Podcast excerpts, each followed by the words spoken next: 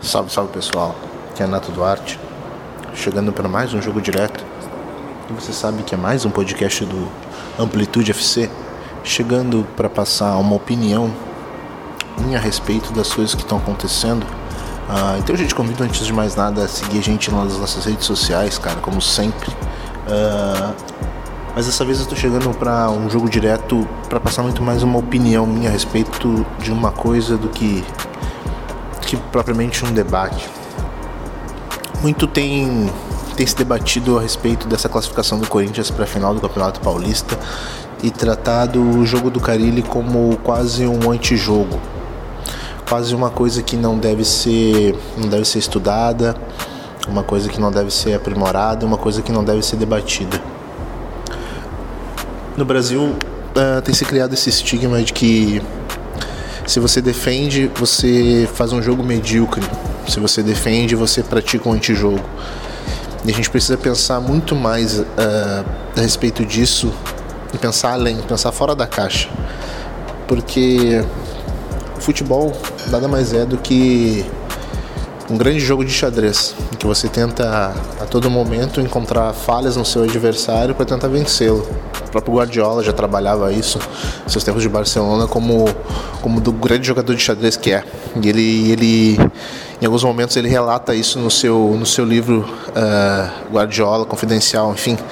Mas uh, nós precisamos, precisamos pensar também por que, que, por que, que no Brasil uh, isso fica tão mistificado? Por que, que no Brasil só se cria a cultura do atacar, atacar e atacar? E se você não ataca e opta por um jogo diferente do de atacar, você você é tratado como medíocre, você é tratado como o que pensa simples, é tratado como o que não tem alternativas, é tratado de uma forma pejorativa até pela própria imprensa, que deveria debater isso de forma mais concisa, mais séria.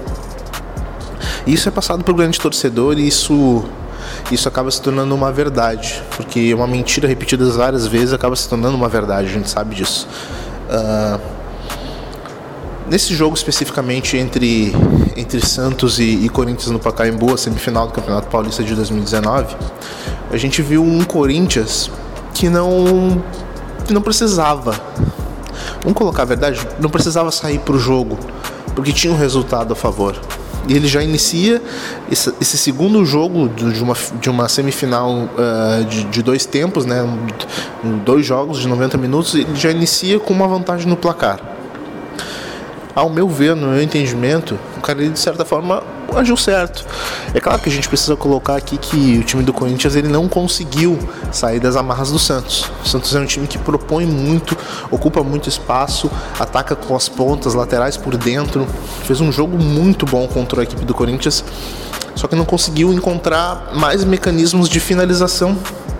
Talvez ainda falte a figura do, do, do, número 9 ali na frente, o jogador que vai empurrar a bola para dentro. Isso faz toda a diferença, vai fazer toda a diferença na equipe do São Paulo. Uh, eu consigo enxergar um, futuro até interessante para essa equipe do Santos, mas ainda vejo ela uh, das quatro grandes de São Paulo que tem menos poderio. Uh, de, de um grupo mesmo, de elenco. A gente olha a equipe do Santos, a gente vê uma equipe que trabalha muito e que o São Paulo consegue explorar muito bem essa equipe com as limitações que ela tem mas das quatro grandes de São Paulo, ela ainda é ainda é que tem menos poderio de grupo hoje em dia. Mas mesmo assim fez um grande campeonato. Já a equipe do Corinthians, cara, ela tinha um resultado, tinha um resultado na mão, não precisava se expor, não se expôs. Uh, é claro que, que, que nenhuma equipe quer ficar sendo pressionada por 90 minutos sendo pressionada, tendo uh, quase 20 chances de gol contra o seu gol. É claro que o Carilli não gostaria que fosse assim, gostaria que tivesse mais posse de bola, que tivesse mais volume, que trocasse, trocasse finalizações até com o Corinthians. Mas me pareceu que o Corinthians até até estava numa postura, vamos dizer assim, confortável, a gente pode colocar, porque quando você tem o resultado de 1 a 0 no placar e você não precisa se expor, para que você vai se expor? Vamos pensar diferente. Uh, quem sabe se a gente fizer essa, esse raciocínio de. Poxa, uh, porque eu, hoje no noticiário a gente só consegue enxergar uh, que a mídia batendo no time do Carilli porque se classificou, mas não teve merecimento, se classificou, mas não teve mérito, não teve, não, não, não deveria ir para final, é o antijogo. Poxa, no Brasil até quando a gente vai continuar debatendo esse tipo de coisa? Até quando vai, ser fomentado isso de que se você não não se você não não, não tem um resultado a favor, se você a inteligência não vai, não, não ainda não consegue vencer a, a, o ataque, a gente só sabe privilegiar o ataque, a gente não consegue privilegiar outra coisa.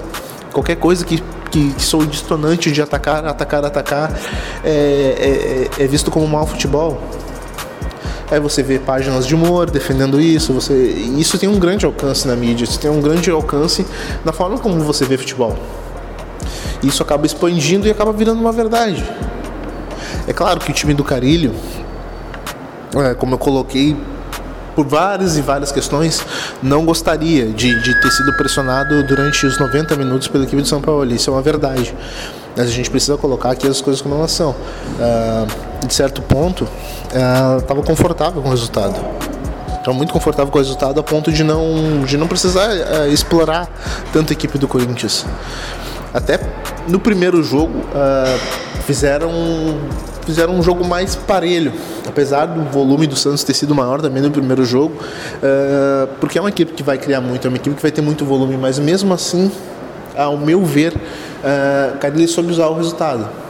Soube usar o resultado, fez um jogo seguro uh, na medida do possível, porque não é fácil segurar a equipe do Santos, porque ela cria muito. A equipe do São Paulo ela cria, ela dá muita oportunidade de finalização, uh, mas a gente precisa transcender um pouco esse assunto de que uh, apenas se defendendo você não está gerando jogo.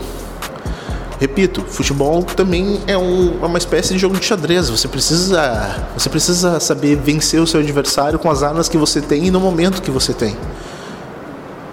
Se você não precisa atacar, você não vai atacar. Se você precisa atacar e é tudo que te resta, como, como, como a relação da equipe do Santos, você precisa fazer isso para poder para você se defender também, né?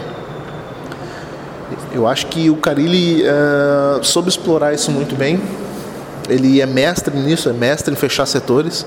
Ele conseguiu ganhar um campeonato brasileiro uh, de uma forma muito segura.